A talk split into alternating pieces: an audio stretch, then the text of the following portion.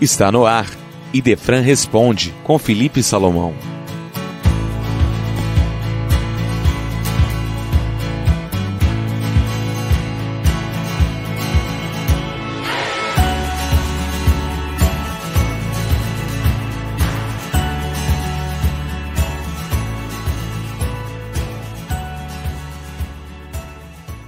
Prezados ouvintes, muito bom dia, que a paz de Jesus esteja no seu lar.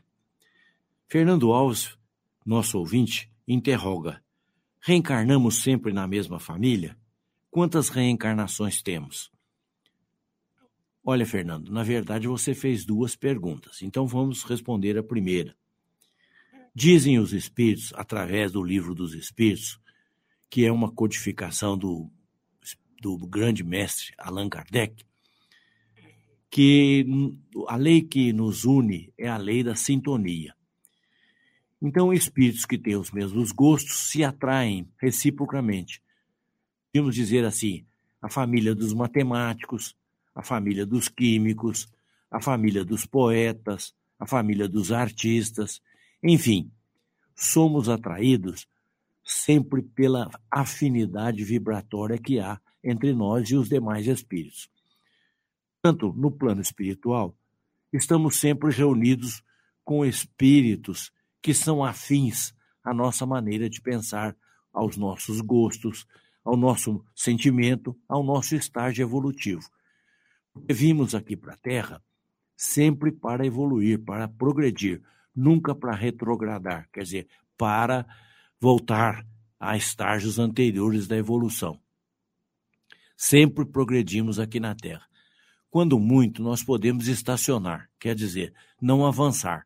Mas, no geral, cada experiência que passamos aqui na Terra, nós evoluímos em algum aspecto. E quando nós nascemos numa determinada família, muitas vezes a nossa reencarnação naquele lar, naquela família, foi programada de acordo com as nossas necessidades, isto é, de acordo com os débitos que temos com aqueles familiares que, que vamos com quem vamos conviver, ou de acordo com os débitos que eles têm para conosco. Então, ocorre que a nossa reencarnação é sempre programada, a não ser aqueles casos excepcionais de um relacionamento fortuito, cada reencarnação é cuidadosamente planejada, estudando aspectos da nossa personalidade os espíritos estabelecem um programa de trabalho com o qual nós reencarnamos na Terra. E é por isso que os nossos pais são escolhidos adequadamente para nós executarmos o programa para o qual viemos aqui na Terra. É bem verdade que poucos de nós completamos esse programa, que nós vamos deixando de lado os nossos compromissos e vamos nos envolvendo com as coisas do mundo. Entretanto, todos nós reencarnamos com uma programação para executar aqui na Terra. E é por isso que os nossos pais, os nossos familiares, os nossos amigos, a nossa profissão é cuidadosamente estudada. Então nós precisamos pensar que uma reencarnação é um aspecto sério.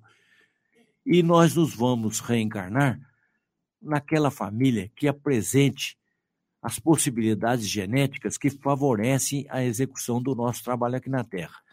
Vamos dar um exemplo.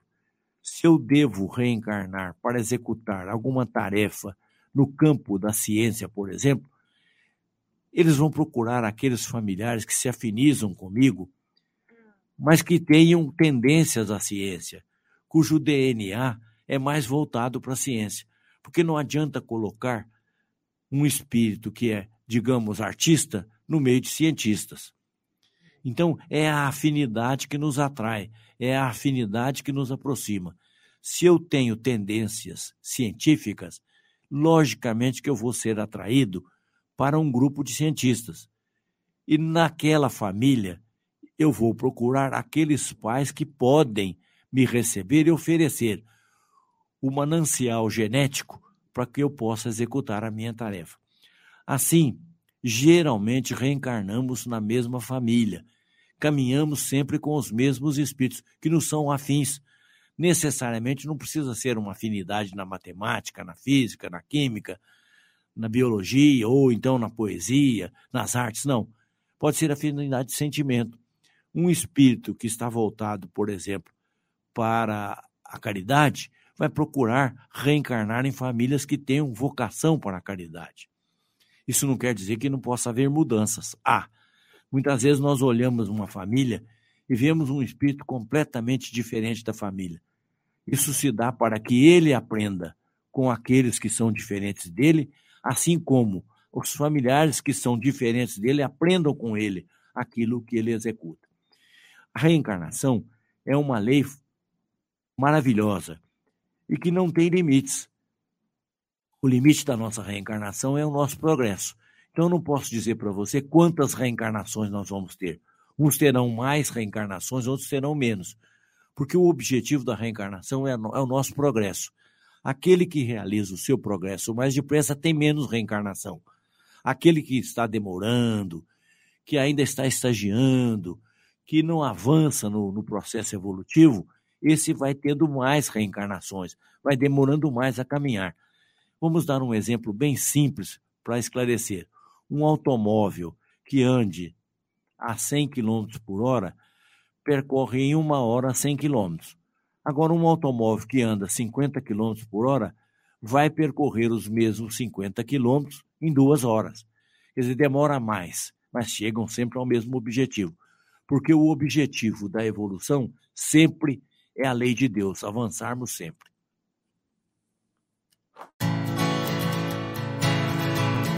Esse foi Idefran Responde com Felipe Salomão.